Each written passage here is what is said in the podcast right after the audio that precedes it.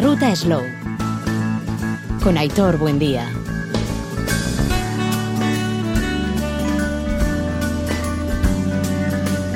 Arracha León desde Ardoaraba. En esta jornada de viernes festivo nos hemos venido hasta este centro neurálgico del mundo del vino en Euskal Herria, en Vitoria-Gasteiz. El miércoles con un programa especial que hicimos desde la Rata Jatechea, desde Lens Gachaga. Y Jugi, aquí estamos, no hemos tardado prácticamente ni un instante en estar nuevamente por aquí en estas carpas.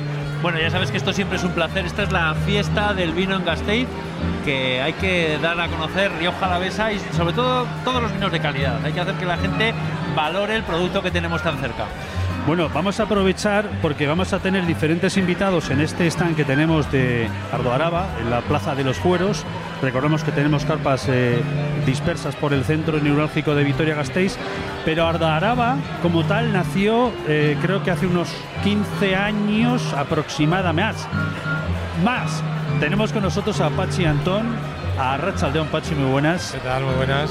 Conocido en diferentes ámbitos, pero en la parte que nos toca gastronómica, tú y Roberto Martínez de Así es. fuisteis los que iniciasteis Ardoraba en su día. Hay que remontarse al año 2004 y la primera edición fue el 2005, creo recordar. Y entonces Roberto Martínez Greño, aquí nombrados, efectivamente era el director gerente de Gasteizón. Y recuerdo perfectamente como vino a contarme la, la idea que tenía cuando yo dirigía entonces, eh, por aquel entonces la Asociación de Bodegas de Rioja Alavesa, en la, eh, y vi- vino la guardia, estuvo contándomelo y empezamos a darle vueltas y tal y efectivamente así, así nació, y luego la pandemia y tal y estas son las ediciones que hay, que es un poco por lo que te confunde, pero estamos hablando de unos 18 años, una cosa así. El tiempo pasa y bueno, al final más o menos como se preveía, eh, ha sido siempre un modelo de, de- proyecto a medida de, de bodegas que, bueno, pues que vienen a, a la capital a presentar sus vinos. Generalmente son bodegas pequeñas o medianas. Desde el principio ha sido así, ¿eh? Las bodegas grandes exportan mucho, se mueven a nivel estatal y aquí pues igual eh, digamos que el interés es menor, ¿no? Pero las bodegas pequeñas tienen mucho que ofrecer, generalmente vienen... Es más popular, es, una, un acto bastante popular. Es que al final es lo que estabas comentando, Pachi, es buscar la manera de que esas pequeñas bodegas que tienen siempre mucho más complicada la, comercialización, bueno, pues por lo menos lleguen a su lleguen a Gasteiz y presenten el producto que tienen. Y me parece importantísimo de aquella labor que hicisteis hace tantísimos años, como estamos hablando, ¿verdad? Joder, Pachi, la de años que hace que nos conocemos, ¿eh? Ya, ya. Lo estaba ya. pensando Por ahora. ahí andará, por ahí andará. Eh, Exactamente, exactamente. Y bueno, y, y yo creo que, que eso también para el público permite la posibilidad de que te, tú te estés tomando un vino con su autor. O sea, es como cuando vas a una librería, has comprado un libro y quieres que te lo dedique el autor. Pues esto es lo mismo, pero con el vino, ¿no? Le puedes preguntar cómo lo ha hecho, Sí. cuál es su situación, eh, eh, cómo hace para tener esos vinos que, que nos gustan tanto. Y tenemos aquí ahora cuatro o cinco días precisamente para eso, para, Yo- para disfrutar del momento de vino, de Tú, que- gastronomía. tú has ido a muchas ferias y sabes que siempre que vas por ahí te encuentras al director comercial, una persona, una zapata o alguien que te atiende y te da a degustar algún producto o algún vino. Claro. Esto no tiene nada que ver. Esto ¿Qué va, qué va? estás hablando con el Y elaborador. ese es el mérito, porque tú ten en cuenta, la besa no nos la acabamos, no nos la acabamos de inventar. Son es. miles de años alrededor del mundo del vino, de ese entorno del vino que lo tenemos aquí tan cerca. Muy bien, un placer.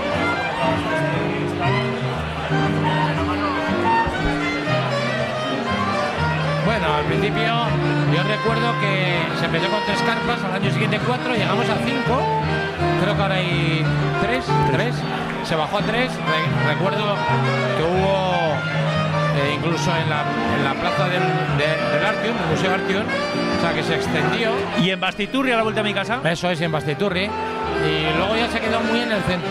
Pero se intentó desde Gasteizón darle mayor cobertura, lo que pasa que es una feria que yo recuerdo, recuerdo es a valorar, pero nuestros bodegueros y bodegueras de Rioja Alavesa, estos cinco o seis días que son perfectos para marcharte de puente, al que le guste esquiar, al que le guste la se playa, tienen que se vienen aquí a trabajar todos los ¿no? días. y se tienen que quedar en Vitoria, en un hotel, lo que sea, ¿no? Que Sí, sí, sí, que yo recuerdo muy bien todo ese esfuerzo, porque a mí me tocó que el 80% de las bodegas que venían eran de la asociación de Abra. Y yo, recuerdo es que... que- costaba. Pero bueno, la cuestión es, se ha mantenido en el tiempo, la feria está ahí, la gente la desea, es prenavideño, esto está muy bien, siempre es bueno, además para el comercio. Que me vas a permitir una puntualización, es que le veo a Pachi, que cada vez que le veo además lo pienso, en, en su labor en Abra, yo creo que una gran parte de lo que hoy en día es Río Jalavesa y nuestros pequeños viticultores y bodegueros tiene mucho que ver con la labor que las catas te, Ya te tuve, ya recuerdo. tuve tiempo, estuve ocho años y medio. Sí, sí, Me tuvo que dar a intenso. No, no, te, te dio tiempo, te dio tiempo, sobre todo porque tienes una capacidad de trabajo que empieza como a las 4 o las 5 de la mañana, que es impresionante. Sí, Yo sí. recuerdo aquellos momentos que me decías que una de las dificultades que tenías era incluso la comunicación con las bodegas, fíjate lo que te estoy hablando, que tuviste que hacer una compra conjunta de fax para que recibiesen Sí, las señor. comunicaciones. La operación fax.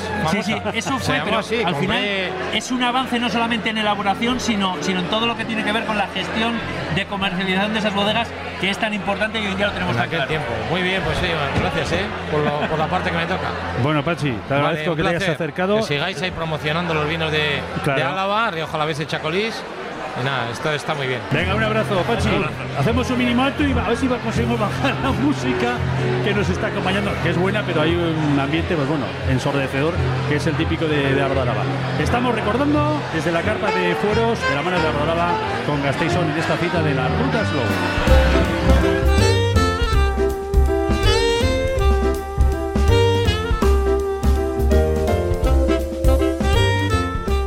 no lo hemos querido integrar en el plato que vamos a hacer hoy. Entonces, es, yo siempre digo que no hago ningún plato que mi abuela no comería, ¿vale? Entonces tiene que tener ese sabor de la, de la furrusalda y vamos a ir emplatando poquito a poco para que veáis. Vale, de base hemos hecho eso, hemos hecho una furrusalda, lo que pasa es que la verdura la hemos picado muy finita. Entonces en esa nos hemos quedado el caldo y hemos reservado esa verdura. Esa verdura va a ser un poco lo que es la base de nuestro plato. Vale, le pondríamos nada, una cucharadita. Luego lo que hemos hecho, en vez de poner el bacalao en lascas, lo que hemos hecho ha sido eh, ese bacalao lo hemos guisado. Lo hemos guisado con un poco de aceite de ajo y lo hemos guisado también con una gota de patata. Entonces hemos ido confitando a la vez la patata y el... Allí. Hecho. Vale, hemos ido guisando ese bacalao, hemos ido guisando, entonces se va emulsionando ese pilpil con la patata. Y ese es un poco el toque de proteína que le vamos a poner, ¿vale? Vale, hemos hecho un guisito, parece un pilpil, un poco más espeso, porque tiene esa patatita. Luego tenemos otros ingredientes típicos. Hay muchos sitios donde se le pone calabaza, ¿vale? Nosotros lo que hemos hecho sin más es una, una crema con una calabaza asada, ¿vale? Hemos asado la calabaza y luego le- la hemos triturado, no lleva más ingredientes.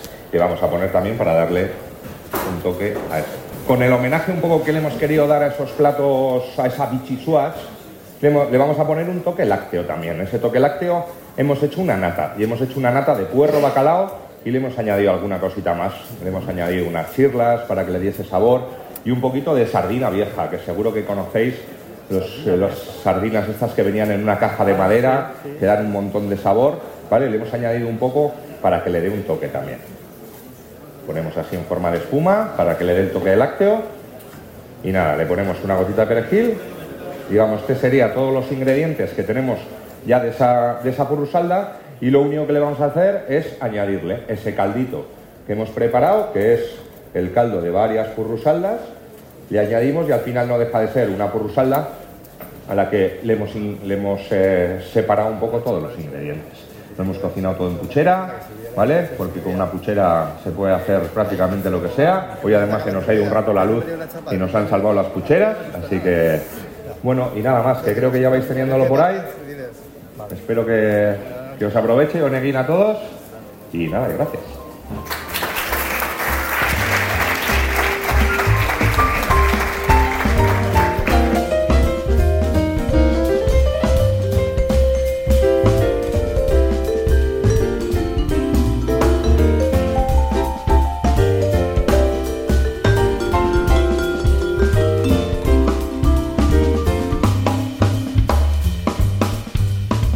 En la carpa de los fueros en este programa especial. Eh, va a haber una exposición, un encuentro eh, donde las mujeres y el vino eh, son protagonistas. Dentro de Sumun y también una exposición. Pero yendo con lo que es Sumun, el domingo vamos a tener dos sesiones. donde vamos a poder asistir, en este caso, a interpretaciones de Río Jalavesa a las once y media y a la una y media Emacumea que tardó a Mujeres y Vino.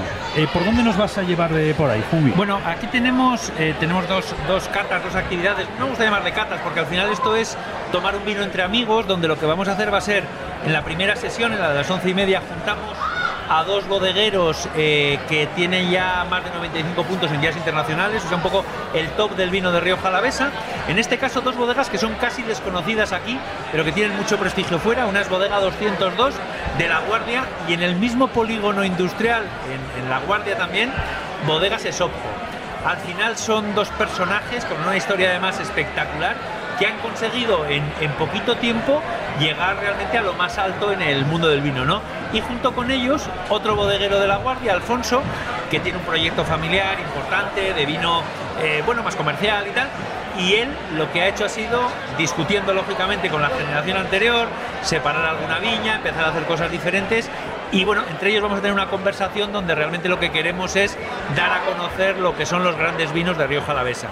La segunda sesión, esta que decimos de mujeres y vino, lo que vamos a intentar es plasmar, hablar, tener una conversación sobre lo que han supuesto las mujeres dentro del mundo del vino de Río Jalavesa y también del Chacolí, ¿no?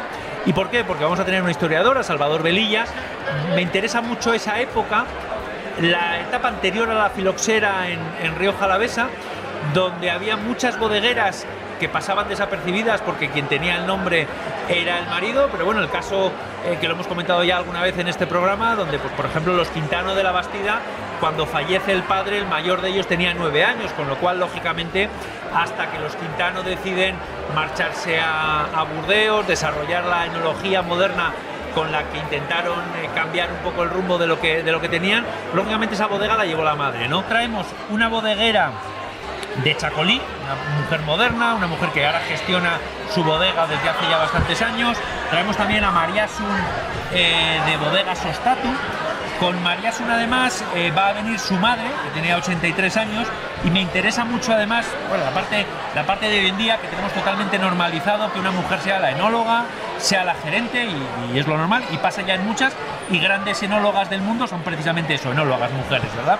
Pero tenemos también a la madre de María Sun, que nos va a contar un poco lo que era Río Jalavesa para una mujer hace 40, 50 años, 60 años, cuando su marido empezó con el modelo que ha acabado siendo Statu, una grandísima bodega de Río Jalavesa, y empezaba comprando viñas con el miedo familiar de invertir en una viña que todavía entonces, bueno, quizás el resultado era incierto, eh, criando a seis hijos y todo eso en esa labor fundamental de las mujeres en Río Jalavesa.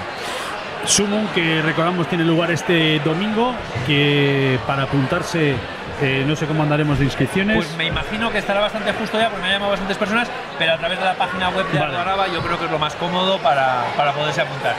Bueno, están con nosotros Iñaki Larrea y Fernando Santamaría, eh, que en este caso nos van a hablar de cuestiones que tienen que ver, por un lado, con la calidad alimentaria, que es muy importante cuando hablamos de gastronomía, de no gastronomía, y en la parte que le toca a eh, Fernando, desde Equiolio, eh, también eh, hay una confabulación entre ambos, porque el uno sin el otro no podría ser, y es que en Oquiturri, en ese polígono que tenemos en la zona de la llenada alavesa, eh, tenemos eh, diferentes microempresas, una de ellas es Equiolio y precisamente ahí Iñaki ha sido alguna forma base para, para que pudiera ser realidad lo que ahora tenemos en esta zona de, de Oquiturri, de, de Araba. Iñaki, Arrachaldeón, muy buenas. Racha muy buenas. Y Fernando también, muy buenas. Arrachaldeón. ¿Qué tal estáis? Lo primero, los dos hay una, una unión que va Mezcla de yo y con aguadero, un matadero chiquitín de, de aves para producciones locales, ¿no? Para que se pueda llevar allí esos pollos a sacrificar allí. Y con Fernando, bueno, pues tengo una relación también personal, nos une muchísimo el baloncesto también, de, muchos años. Sí, sí. Muchas, muchas copas del rey, no copas de alcohol, muchas no, copas del rey. Ya, en este Pero caso bueno, de, Más de una. del Vasconia como gran protagonista. Bueno, Fernando, eh, además, Fernando ya está con nosotros en el programa en varias ocasiones. Eh, qué puntazo ¿no? lo de Kiolio, ¿no? Eh, con ese aceite de colza, con ese aceite de girasol ecológico, eh, que prácticamente ya no estás en clave de sorpresa, eh, ya es una evidencia, ha sido un bombazo. Está Pues, siendo un bombazo. Sí, la verdad es que ha sido un bombazo, ¿no? Sobre todo la parte que, cor- que corresponde más a la colza, ¿no? El, el girasol al final es un aceite que sabe a pipa. Es como meterte un puño de pipas en la boca, entonces es un sabor reconocido, es algo que la gente lo coge para una ensalada, hay gente que usa para hacer tortillas de patata y demás.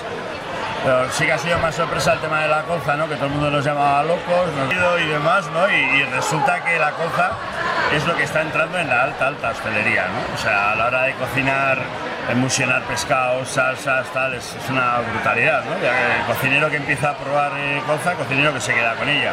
Pero sí que ha sido un poquito esa sorpresa por algo primero desconocido para nosotros, ¿eh? Yo la primera vez que había probado, que he probado colza en mi vida fue la que había hecho yo, la que hice yo en aquel momento, o sea, y decir que está buena igual es un poco... Recordamos que estamos hablando de una oleaginosa La ginosa. que tiene un color fosforito allá por la primavera, Sí. eh, especialmente en Araba y Navarra. Sí, ¿no? Navarra. Entre la Cuenca Pamplona, la verdad es que no sabemos la suerte que tenemos en Álava, ¿no? Porque o sea, tenemos cosas tan dispares. Yo vivo al lado de Rioja Alavesa. En mi pueblo hay una zona que le llaman Las Viñas y el Parral. Yo creo que ahí sale vinagre más que vino, pero bueno. ¿Dónde qué pueblo es? ¿no? Santurde, al lado de Ah, Brantevilla. Santurce. Claro, Sí. claro, sí, sí. Entonces, claro, eh, Pero hubo, no hay uvas, pero hubo uvas. Hubo, hubo en su día, ¿no? Entonces, si, si tú atravesas el monte y vuelves a bajar, ¿no? De Berganzo bajas hacia Rioja. O sea, tenemos una provincia que tiene una, una variabilidad de, de productos agroalimentarios que es brutal. eh, temas de quesos, creo que no necesita presentación. Vinos tampoco, ¿no? Aceite de oliva, Sí. de girasol, ahora de colza, tal. Diferentes productos, ¿no? Yo creo que es una, una provincia que hay que aprovecharla mucho. O sea, había que aprovecharla mucho más. Yo creo que los alaveses tenemos que espabilar un poquito más. Ser un poquito más, no sé si decirlo patriotas, pero un poquito más. Hay que sacarle más jugo a, a una provincia que es espectacular, vamos, creo yo. Oye, ¿y me vas a permitir un comentario? Las abejas que son tan importantes, ¿cómo se ponen con la flor de la colza en el momento que sale? Que es que se disparan, es impresionante, como es la, la primera flor que tenemos además. Es la primera flor, pero no es la mejor flor para hacer miel. Ajá. Por la densidad y porque la, la no tiene mucha grasa saturada. La colza la utilizan mucho para hacer, eh, o sea, para reproducir abejas. Sí, ¿eh? Para multiplicar la abeja, vamos a entendernos. Ponemos una serie de colmenas, se alimentan bien, comen bien, tal. Tenemos, hemos multiplicado las colmenas y luego ya las vamos a llevar a otro sitio para que hagan una miel más comestible. La colza de la miel, o sea, la miel de perdón, no tiene un gran un gran sabor, vamos, el sabor varía mucho. Sí, así pero como- re- revuelve las abejas. Te digo, Sí, porque sí, vi- claro, claro, viviendo en el campo es impresionante en el momento que florece la colza, cómo se mueven todas, cómo empiezan además a, a hacer enjambres en casas y tal, hay que tener cuidado. Sí que es cierto eso, que al final para la abeja, claro, la abeja no hace miel para nosotros, no hace para ella. Entonces, para ella que sea la colza, pues le da lo mismo, le gusta la miel, la alimenta, se reproduce bien, puede vivir, perfecto, ¿no? Otra cosa es que luego la miel a nosotros nos guste más, pues la que sale, yo qué sé, de brezo, la de girasol, Sí, la de... ya son gustos de cada uno, ¿no? Y de las zonas. Me imagino que, que habrá zonas que la miel de colza pues también igual esté valorada, no lo sé. El otro día eh, estábamos en el concurso de, de bacalao en Eibar, que participaban un porrón de parejas y comentábamos el tema de, del aceite. Lo hemos- estamos insistiendo una y otra vez, ¿no? Por las carropicias, ¿no? Las Eh, la- uno de los primeros eh, cocineros que empezó a utilizar esto fue un chico de Bilbao, Iker. Iker se hace llamar en redes sociales. Ajá. Es del cocinero, era cocinero jefe de Parrillas del Mar, ahora está en otro proyecto. Y él empezó a trabajarlo, además Parrillas del Mar, ¿no? como su nombre indica, no- la gente no vaya a comer un chuletón, normalmente va a comer pescado. Sí. Y comentaba ¿no? que era una forma, que, o sea, que había encontrado una forma espectacular a través de la colza de unir tierra y mar. ¿no? Entonces para el pescado, casi todos los cocineros que han empezado a probar empiezan con el pescado, luego van saltando a la carne, a otras cosas.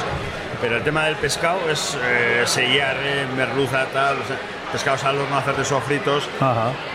Ahí se vende mucha, mucha cosa el tema de, de pescado. Y luego para el pilpil cambia un poquito el sabor. Habrá gente que le guste, que no. A mí me parece muy rico para el pilpil, cocochas. Como emulsiona muy fácil, aquello que tiene una gelatina y la suelta, pues que ya te hace una salsa. No tienes que hacer un pilpil, es que prácticamente Sale, se hace sale solo. O sea, sale de forma natural. ¿no?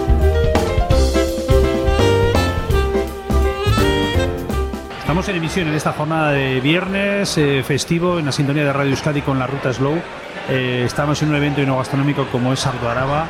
Qué importancia, importante es la calidad alimentaria. El otro, el otro día tuve la oportunidad, ya iba siendo hora, de sacarme el carnet de manipulador de alimentos. Nos vino Fernando de Laboratorios Araba, si no me equivoco, ¿verdad? Y, y te das cuenta, ¿no? De todos esos detalles que muchas veces quien organiza un evento no es consciente, eh, tanto por de esa parte como por la parte profesional. Iñaki, vuestra labor es fundamental. Nuestra labor es fundamental y yo creo que en, cierto punto eh, el que podamos pasar un poquito desapercibidos es bueno, porque eso significa que se están haciendo las cosas bien y que no saltan que no saltan alertas, ¿no? Pero lo que comentas, la parte formativa es imprescindible. Hay muchas veces que tenemos que llegar a, proyectos que están arrancando y muchas veces tenemos que empezar a, trasladar ciertos conceptos, ciertos, ciertos sistemas que luego la empresa tiene que implantar y, y asentar como parte del día a día y eso es una parte es una parte muy bonita porque luego cuando ves los resultados es bastante gratificante ¿no?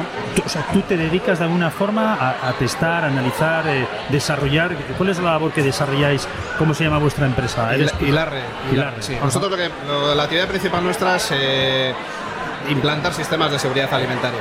Entonces, en ese, en ese área tenemos dos tramos. Todo lo que son requisitos obligatorios, es decir, lo que tiene que cumplir una empresa que, tiene que, que quiere arrancar es tramitar un registro sanitario, implantar un sistema de autocontrol, APPCC, formar a los manipuladores y cierto control analítico. Eso sería una parte obligatoria. Y en esta primera, este primer nivel, para otros mercados, otros países, y cada uno tiene su idiosincrasia, su problemática y su estructura. Vale, en el caso de Fernando con Equilio, por ejemplo, la labor tuya, vuestra, fue... Nosotros hemos trabajado los sistemas de autocontrol, hacemos un poco lo que es la parte... ¿Qué es eso? Tú ten en cuenta que no tengo ni pajolera idea, vale. supongo que algún oyente... lo mismo. Bueno, un sistema de autocontrol, una PPCC, es, primero es un requisito obligatorio por ley. Hay legislación que obliga a cualquier establecimiento, como Fernando, cualquier industria, a, disponer de estos sistemas. Es, una, es un sistema que valora los peligros que pueden aparecer en la producción de un alimento. De acuerdo. Y nosotros valoramos cuáles son los posibles peligros en todas las etapas de ese proceso implantamos unas instrucciones, unos procedimientos que luego se registran en algún documento en algún control y luego se hace una validación. Entonces lo que buscamos es que la probabilidad de, alerta, de intoxicación o de problema en un alimento sea lo más bajo posible. Nunca hay un riesgo cero en alimentación, en seguridad alimentaria no existe el riesgo cero, pero sí podemos jugar a tramos de seguridad vamos a redundando, ¿no? Eh, tramos seguros. De ellos es imprescindible que hagamos un equipo, ¿no? Volviendo al símil deportivo, ¿no? Es imprescindible que hagamos equipo y esos sistemas luego la empresa los tiene que ir asentando y según la empresa los va asentando nosotros nos retiramos un poquito y les dejamos que sean más autónomos. Vale. ¿Cómo se puede contactar con vosotros, Iñaki? A través de la página web hilarre.com eh, hay un teléfono de contacto, un formulario, es muy fácil hoy en día con, con, esas, con esos medios. Fernando, ¿dónde podemos eh, conseguir tu aceite de girasol ecológico tu aceite de colza Equiolio, ¿dónde os podemos encontrar? Bueno, pues eh, tenemos, aparte de la web, eh, sí que hay una forma de contactar con nosotros, un correo electrónico y un teléfono móvil y demás. Eh, luego sí que tenemos varias tiendas ya. vendemos en Guagalur, tenemos la tienda de Apeso, Apeso Pisura. ¿Te estás hablando de Vitoria? En Vitoria Gasteiz.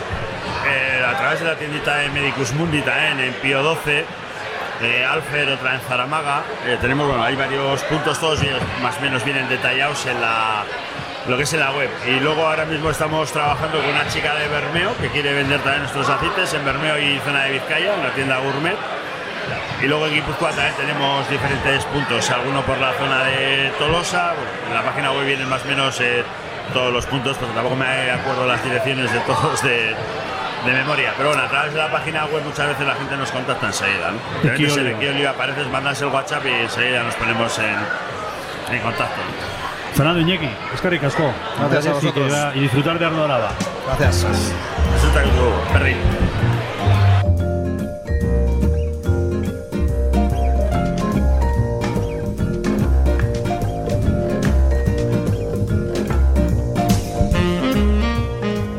Una de las citas que también ha sido protagonista fue Sagardo Forum la semana pasada en Astigarraga. Bueno, no solo en Astigarraga, yo diría que en toda Euskadi, porque al final hubo un contubernio ahí también con Miniature eh, Pinchos Congress, eh, también con eh, Vizcaya, con Donosti, o sea, para que no se quede centrado únicamente en Astigarraga, sino que la sidra, pues bueno, de hecho la que se ha creado la nueva denominación de origen Euskal Sagardoa, yo creo que la labor que se está haciendo es importantísima en dar a conocer y en mejorar la calidad del producto, que me parece absolutamente espectacular. Yo me habrás oído, yo creo que lo hemos dicho además aquí varias veces, que, que yo creo que la sidra, esa colaboración público-privada, va a ser una revolución para, para la sidra de Euskadi.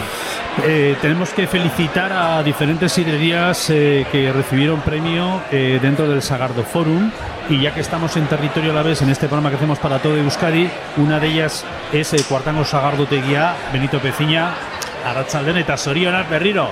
Arrachaldeón, eskerrik asko. Allí donde vas te traes un premio. sí, y, es, y, esta vez sin llevar jamones. Ni cajas de puros. Bueno, recuérdanos, ¿cuál, cuál ha sido el reconocimiento que habéis tenido?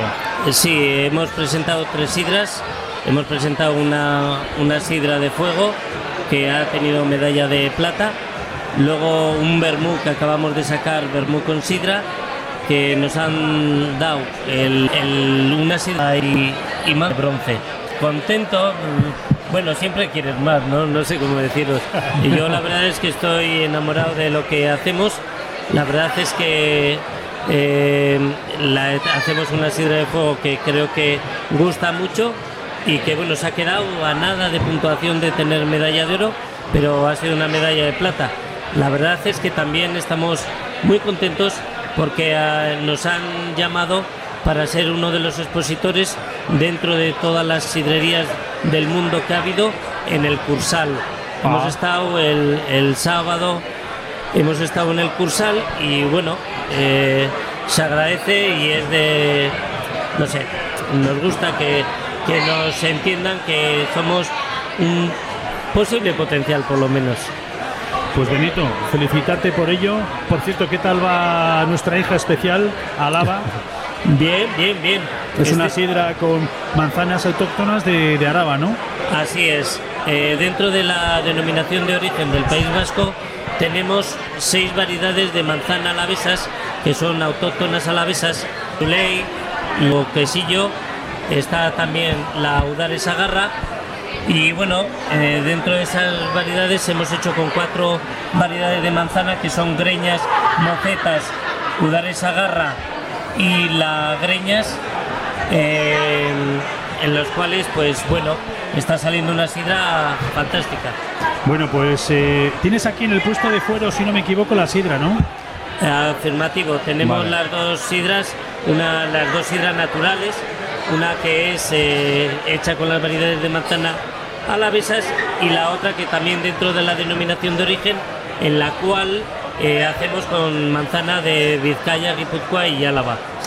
Bueno, pues eh, vamos a hacer una cosa. A, a todas las agardoteguis, todas las sidrerías que estáis trabajando en, en Euskadi, eh, denodadamente, y en especial, ya que estás aquí con nosotros, Benito Peciña, Cuartango, eh, el aplauso lo damos eh, consumiendo vuestras sidras, comprándolas, que es lo que hay que hacer, porque es un producto magnífico, natural, que tenemos aquí en Euskadi, y también con este aplauso de, de nuestro público que tenemos en esta feria de Arroba. Así que esta va por ti. Ni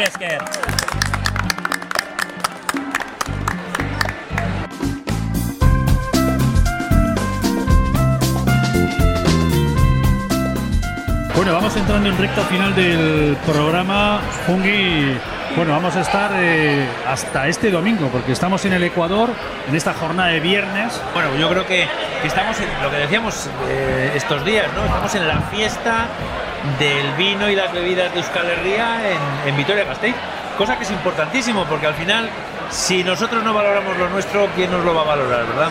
Sí que hay que hacer que la gente, con responsabilidad, con criterio, pero que consuma local, consuma de aquí. Y en el caso de los vinos, de los vinos que es la parte del negocio que a mí me toca, teniendo en cuenta los vinos, lo buenos que los tenemos, ¿por qué no vamos a, a intentar que se consuman, verdad? Pues ese es el objetivo. Y además con esa conexión gastronómica, de, producto, de autenticidad. En la jornada ayer recordamos que hubo un acto que organizó Slow Food Araba con Sergio Nicolau, que nos vino desde Portugal para hablar de viticultura regenerativa. Por la mañana estuvo en La Guardia, por la tarde Es que estuvo hay que aquí. tener en cuenta que el campo o es sostenible o no es. Y ese Ya es nos el camino, otra, ya no hay nos otra. queda otra. Y hay que tener también en cuenta una cosa, cuando hablamos de otro tipo de cultivos es mucho más complejo porque el valor añadido solamente se lo da la dimensión, el tamaño. Pero en el caso del vino podemos ser sostenibles incluso económicamente, que hay que tenerlo muy en cuenta, eh, con producciones mucho más pequeñas. Y eso nos permite precisamente eso, cuidar mucho más nuestro entorno.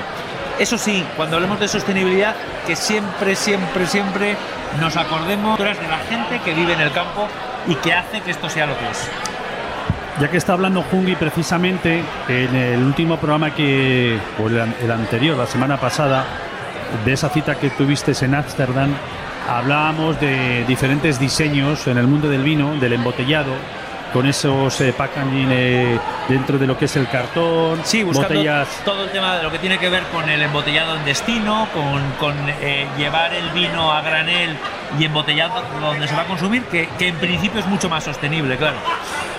Pues tenemos la gran suerte que tenemos aquí a futuras eh, profesionales en el ámbito del diseño gastronómico, food design. Estamos hablando de IE de Kunstal en Bilbao, en la isla de Zorozaurre, donde se está realizando la clave de soberanía alimentaria y slow food para que al menos tengan los cimientos claros, porque pueden hablar de diseño y tal, pero si no saben la materia prima y de dónde viene el producto, pero además me, habría una parece, me parece importantísimo, ¿verdad? Antes de, de empezar a grabar, lo estaba comentando. Veo aquí, en este caso, chavalas muy jóvenes, con veintitantos años, con una copa de vino en la mano, no bebiendo en cantidad, sino buscando calidad, Eso es. buscando la selección de lo que están tomando, ver que- en qué están hay mejor producto. Al final, esto que ya es mucho más que el futuro, porque todavía es el presente, significa que tenemos que buscar esa soberanía alimentaria, pero sobre todo siempre desde la calidad. Eso es lo fundamental. Bueno, bienvenidas. Les voy a pedir que os presentéis cada una de cómo os llamáis y de dónde venís, de vuestros países de origen. Yo soy Damaris, soy argentina de la ciudad de Mar del Plata y vine a realizar el Master en Food Design en la ciudad de Bilbao. Buenas, yo soy Alessia, soy de Italia del norte, de Trentino. Trentino. Este. Hola, yo soy Daniela, vengo de Santa Cruz de la Sierra de Bolivia. Perfecto. Hola, yo soy Rosa y vengo de Venezuela, de Maracaibo específicamente. Perfecto. Y estoy haciendo también el máster de Food Design. Bueno, bienvenidas. Lo primero, eh, ya estamos en el Ecuador de Ardoaraba, en esta jornada de viernes. Eh, ¿Qué os ha parecido? Pues bueno, es la primera vez que venís a Vitoria, no lo conocíais, ¿no? ¿Qué os ha parecido? ¿Qué os está pareciendo? La verdad, eh, muy increíble, es la primera vez que estamos acá, la ciudad es muy pintoresca, eh, todo lo que es el casco viejo y las iglesias y las catedrales me quedé asombrada. Sí, es una ciudad que es toda una historia muy interesante y, y eso. Bueno, resaltar lo que es la arquitectura y todo lo que viene a ser la gente, cómo se mueve dentro de ello. Bueno, a mí también me ha parecido una ciudad muy bonita, la gente muy hospitalaria y también la arquitectura muy linda. Bueno, y el tema del vino, ¿ya lo habéis probado? ¿Qué os ha parecido? ¿Blancos, tintos? ¿Por dónde habéis tirado? Por el tinto. Yo estuve probando por los blancos, también eh, probamos eh, el vino de naranja y también el de pomelo. De naranja, ese es el tarongino que hemos probado, ¿no? Exactamente, sí, pero oye, hay que decir que, que estas dos chicas concretamente vienen de países con una producción de vino muy importante. Bueno, eh, eh, el caso, el caso de Argentina, Mendoza, es espectacular, pero no solamente eso.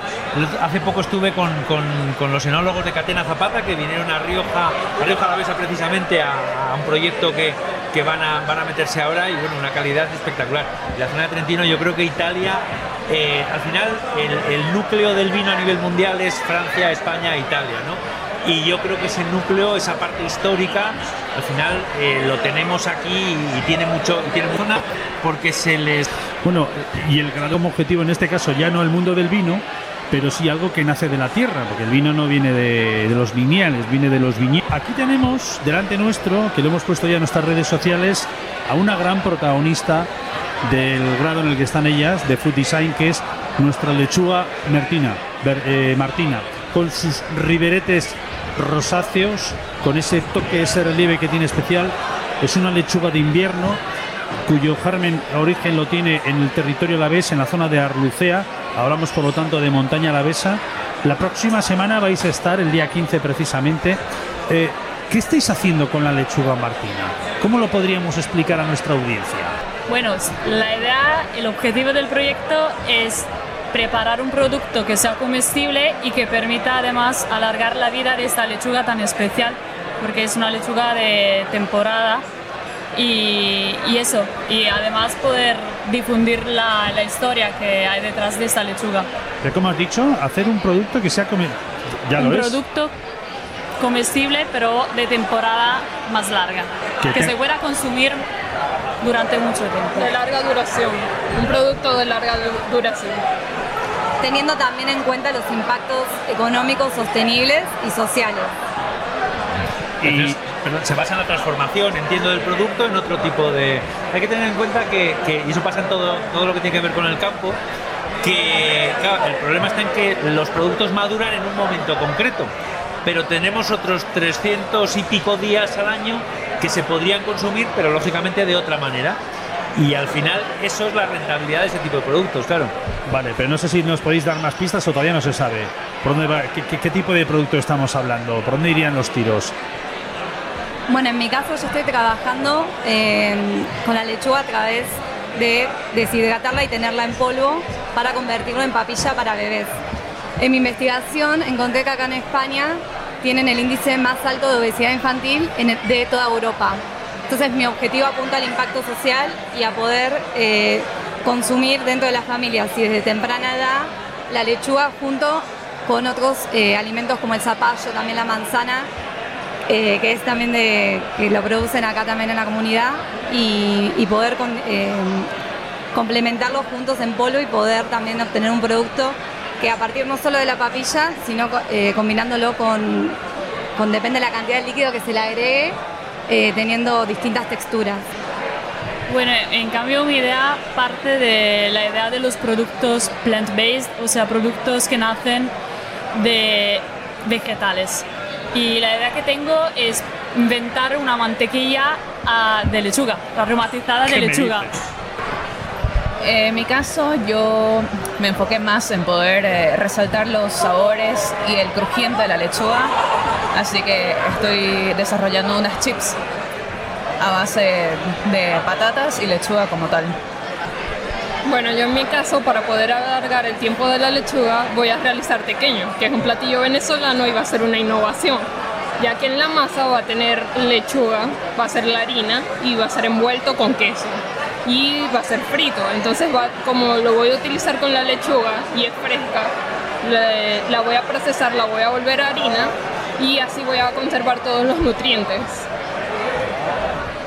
Bueno, pues esa es la, la parte de la, de la innovación. Pero me parece, me de. parece interesantísimo porque al final seguimos siendo sostenibles, pero nos permite alargar qué es lo que necesitamos. Una apertura mental. Claro. Eh, Es decir, ¿en qué momento, por ejemplo, cuando hablamos de diseño gastronómico, eh, gastronómico ¿no? ¿En qué momento se definió que, esto fuera, que la copa fuese de esta manera, ¿no? Con esta base, con este estilete, esta raíz y esta, y esta forma. Eh, ¿En qué momento se dice, se decide insertar un palillo en un pincho y convertirlo en banderilla, en pincho, en tapa? Eh, o sea, la capacidad de diversificar partiendo de un producto sin perder el norte, pero la innovación al final va por ahí. Y, y claro, ellas de alguna, de alguna manera están tocando diferentes patas que en algunos de los casos a empresas que están en esa clave de la alimentación les puede interesar. Pero ¿no? al final, a ver, es un poco de las, el, el modelo cooperativista de- del sector primario que ha habido eh, eh, siempre se basaba fundamentalmente en la comercialización del producto, pero muchas veces en la transformación. Y venía precisamente de ahí. Ten en cuenta que la lechuga eh, tendrá un, tiempo de maduración concreto. Pero claro, durante el resto del año no lo vas a poder consumir. O lo vas a poder consumir produciéndola en- en otros, en otras latitudes y transportándola, con lo cual es al final el tipo de transformación que, por el que están apostando ellas lo que te presupone es que un productor local, un productor de aquí, del sitio de donde se hace esta, esta lechuga, va a poder producir más cantidad, va a poder que su vida sea más sostenible para poderlo alargar durante el año. Ya, pero fíjate, cuando has dicho eso, podéis intervenir, ¿eh? Va a poder producir más. De esto ya hemos hablado alguna vez. Muy Sí, pero, cuidadoso. pero el equilibrio eh, tenga la capacidad ya. que haga otro trabajo. Es que mira, yo tengo, yo cultivo lechugas por la tarde y por la mañana me marcho a no sé qué fábrica en Vitoria, en Logroño, para poder subsistir. No, no, yo produzco lechugas, las transformo y con eso me permito una pequeña empresa que me permita viabilidad a mi vida. Es que eh, tanto derecho tiene la gente de la ciudad a vivir bien, a ir a cenar a un restaurante y a comprar zapatos a los chiquillos, como la gente que vive en el pueblo. También lo, eh, que apunta el proyecto es esto de la lechuga, que siempre la, cons- la consumimos de la misma forma, ver desde qué otro lado, esto que decías también, quién definió que la copa sea de esta forma, ver de qué otra forma se puede consumir este alimento que, eh, siempre que decimos lechuga lo pensamos comúnmente en ensaladas. Está bueno de pensarlo desde otro punto de vista y tratar de, que también utilizar toda la materia prima de, su cosecha. Claro. Pero fíjate, hace poco coincidíamos también, Aitor, en, la presentación de EDA, de ese proyecto eh, de vino que va a haber en, en- Vitoria y en Río Jalavesa, que, que va a hacer a, a través del Basque Culinary Center. Pero ten en cuenta que lo que se va a hacer desde EDA es precisamente ver nuevos modelos de consumo del vino. Igual igual quizás también con la transformación que lo llegaron a apuntar, ¿no? Al final lo que están haciendo estas chicas es precisamente eso, es precisamente buscar cómo podemos hacer para que el producto, manteniendo la sostenibilidad, lo podamos alargar y precisamente la economía de esas familias que lo, que lo producen ahora, pues, pues eh, sea mucho más sostenible. Eh, recordamos que tenéis que presentar los proyectos cuando, ¿cómo tenéis los plazos marcados? El 22 de diciembre. El 22 de diciembre, ospas, ya está. O sea, ya está prácticamente. O sea, de hecho tengo aquí unas lechugas Martina. Ya, casi está. Claro. Y con estas que tengo aquí, ¿qué vais a hacer con estas lechugas? Bueno, no se puede decir. Bueno, iremos probando nuestras recetas. Vale, a ver cómo. Para poder realizar el prototipo para presentarlo Vale, el 22 de diciembre. 22 de diciembre. Que es, y eso la presentación la vais a hacer allí en el IE de. Sí. ¿Sobre qué hora tenéis marcado? ¿Os han dicho la hora ya o.? Creo a las 18.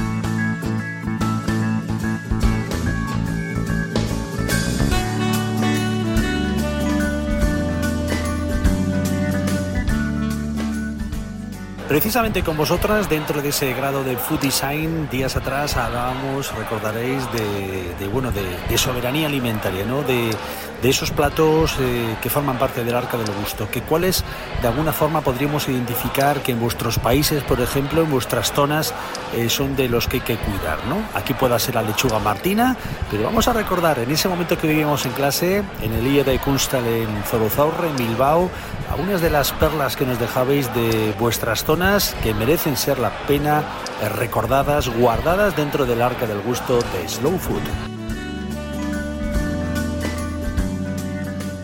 Eh, hay un platillo en México que se llama mole, dependiendo de la zona de donde venga es la preparación del mole, son muchas especies combinadas, pero se preparan eh, con carne blanca, normalmente pollo, pero eso es como algo muy general. El mole, el mole más tradicional, el mole que casi ya no se ve ni se prepara, es el mole de guajolote que no sé si conocen Gua- los- guajolote. guajolote es como un como un pavo es un es un pájaro más más grande que la gallina Y bueno, yo en cambio había pensado eh, la frambuesa amarilla que solo he comido en estos años mm, cuando mi abuelo la cultivaba en su huerta y luego no la he visto nunca más.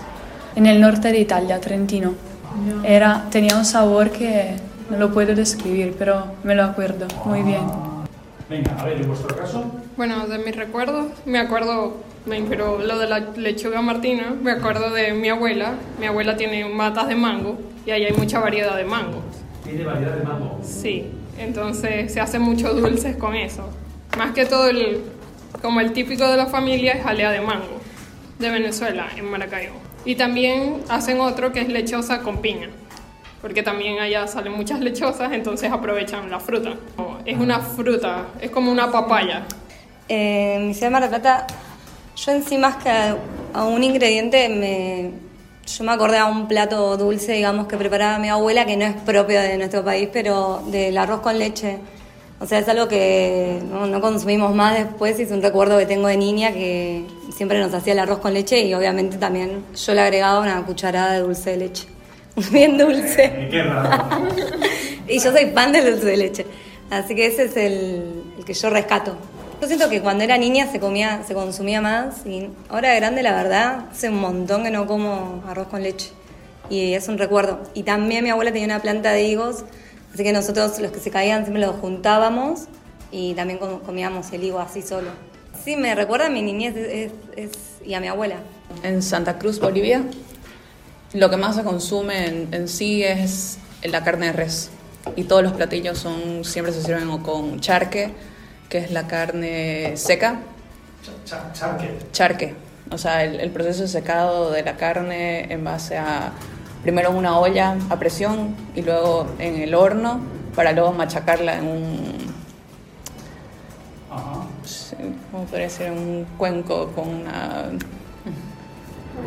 Sí, como un mortero, como un mortero, co- como un mortero, pero es de piso, es de madera, completamente torneado de madera del piso. Es bien Grande. alto. O sea, Grande. grande. O sea, que con un. Sí, sí.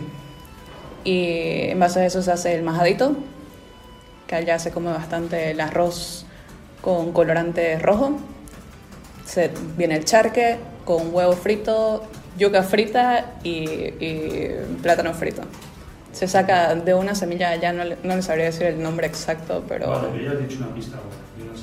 Pero lo que más se consume allá es la fruta, no tanto así la comida típica que sea un plato salado, que es donde uno va, donde su abuela, y se sienta en el patio a comer achachairú.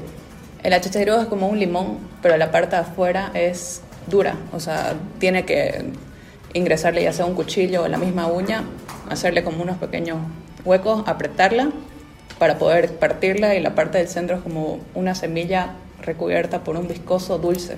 Bueno, soy de Buenos Aires, Argentina. Eh, mis recuerdos no, no me llevan a cosas que hoy no vea tanto en el mercado ni se vean tanto en el mundo, son como más bien cosas que se consumen alrededor de todo el mundo. Entonces eh, anoté un par de frutas o verduras que fui probando a lo largo de mi vida que no encuentro tanto hoy. Eh, bueno, la primera que anoté es el damasco, que es como una especie de ciruela amarilla, pero que no es una ciruela. Eh, que en su momento, bueno, a mi padre le gusta mucho, pero es un producto que hoy no se ve tanto en las verdulerías en Argentina. Luego anoté el niame, que es como una raíz. ¿Niame? Sí, es como una raíz similar a la, a la yuca, pero la diferencia es que dentro tiene como unas pintitas violetas, por decir de alguna forma. Después también anoté eh, la ciruela gota, creo que se llama ciruela gota de oro, la verdad que no, no sé bien. Es como una ciruela con forma de gota amarilla que es súper dulce, que también no se ve tanto. Y por último anoté el tomate de árbol, que es una fruta o verdura que se consume mucho en Colombia, que se suele hacer jugo con eso y tiene un sabor bastante particular. Bueno, yo soy de República Dominicana. eh, tenemos, yo tengo varios platos y fruta también. Eh, igual que en Bolivia, mi abuela tenía un plato típico que era un arroz con leche, pero no era dulce. Ella lo preparaba salado. Y después arriba le echaba un poco de mantequilla. Eso es una tradición familiar que ella falleció hace muchos años. Y nosotros todavía, cada vez que hay una reunión familiar, se prepara ese plato en nombre de ella. Porque ella, nadie, uno le comenta a otras personas y nadie lo prepara salado. Pero ella sí lo prepara salado y es buenísimo, ¿verdad? Muy ¿Sea bien. salado? Sí. ¿Y cómo hace que sea salado? Con sal. Con sal. Exacto. Entonces se lo prepara todo igual, pero en vez de, de azúcar, se prepara. Incorpora sal. Exacto. Y luego la- lo- le pone la mantequilla encima para. Pero ya en el plato. Para que se derrita y se. Entonces, hay otro de. mi- mi- hay un plato típico que es dulce que le dicen chacá, que es de la parte del sur del país, en San Juan de la Maguana y Asua, que es el maíz machacado. Ese es el plato típico de ella, que ya no se, no se menciona tanto, no se prepara tanto, pero solamente personas que son de allá lo saben hacer, Del sur. del sur. Yo de plato, así de recuerdo, me ¿Y de dónde- viene... Yo soy María de Barcelona, pero te voy a decir un plato de Ibiza, porque mi abuela era de Ibiza. Y... Ah, bueno, eso se ha dado cuenta. Es importante Sí. Y un plato que comíamos que es típico. Eh, María Dolores, pero era mi bisabuela. Yo a mi abuela no la conocí. Conocí a mi bisabuela, Ana. Y un plato que íbamos a comer en Semana Santa es el cuinat. Cuinat. Cuinat. Y es como un típico, eh, típico plato con una verdura similar a la espinaca, que es como una sopa, y solo se come en Semana Santa y creo que solo en Ibiza.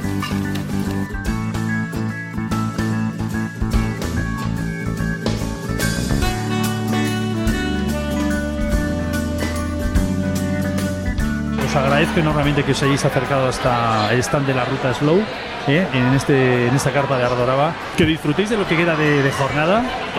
Gracias. Prueba de la ruta Slow. Eh, Fungi, que est- este domingo vas a estar ahí. a- por la parte nuestra que nos toca del choco gastronómico, tenemos recuerdo el hoy es viernes por la tarde, hoy por la tarde, mañana sábado y luego el domingo sumo. Y luego el domingo suma, exactamente. Esas dos jornadas, esas dos, dos sesiones, once y media y una y media. Pues así cerramos, Juan, un placer. Y hasta la próxima. El saludo de quien les ha hablado, Aitor, buen día. Recuerden que estamos en Ardoroba hasta este domingo, aquí en esta sintonía.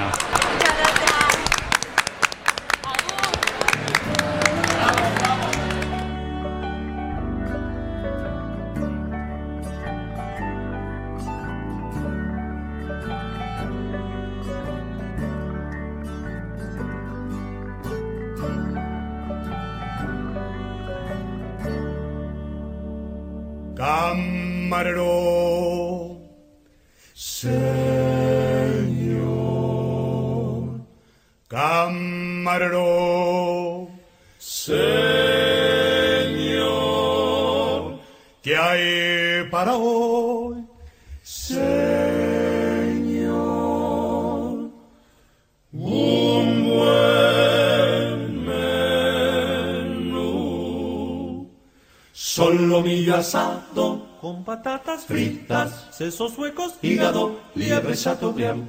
Solomillo asado con patatas fritas, sesos huecos, hígado, liebre chateaubriand.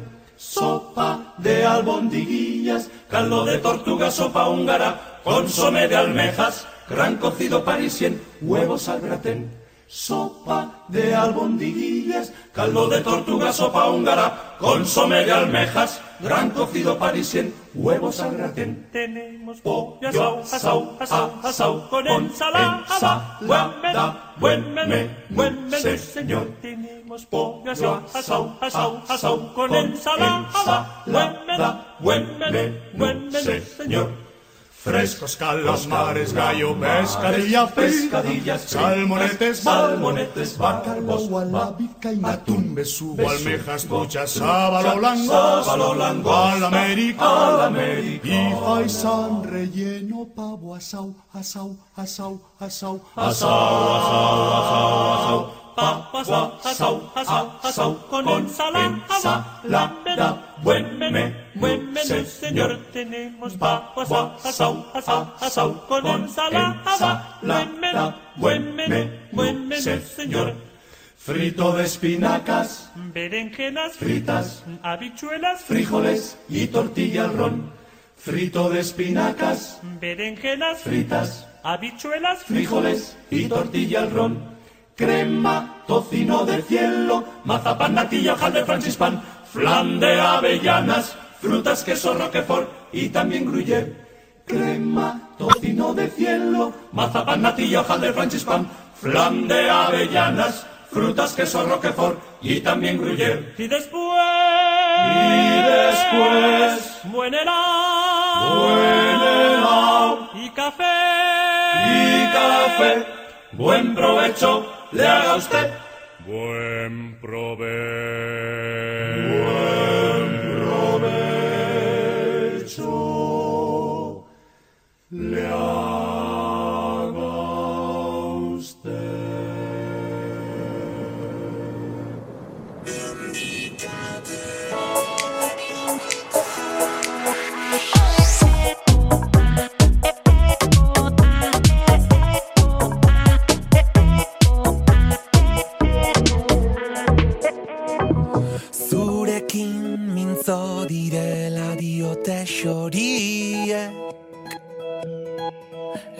Konzerkant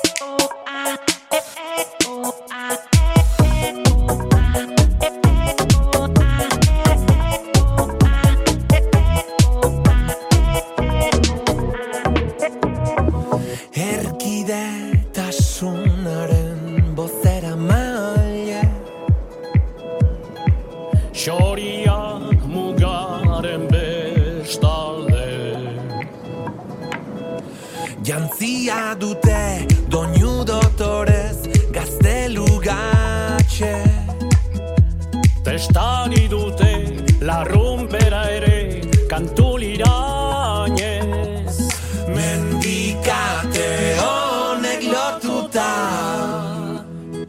Zure zauria nirea da Ta kantu hau biona.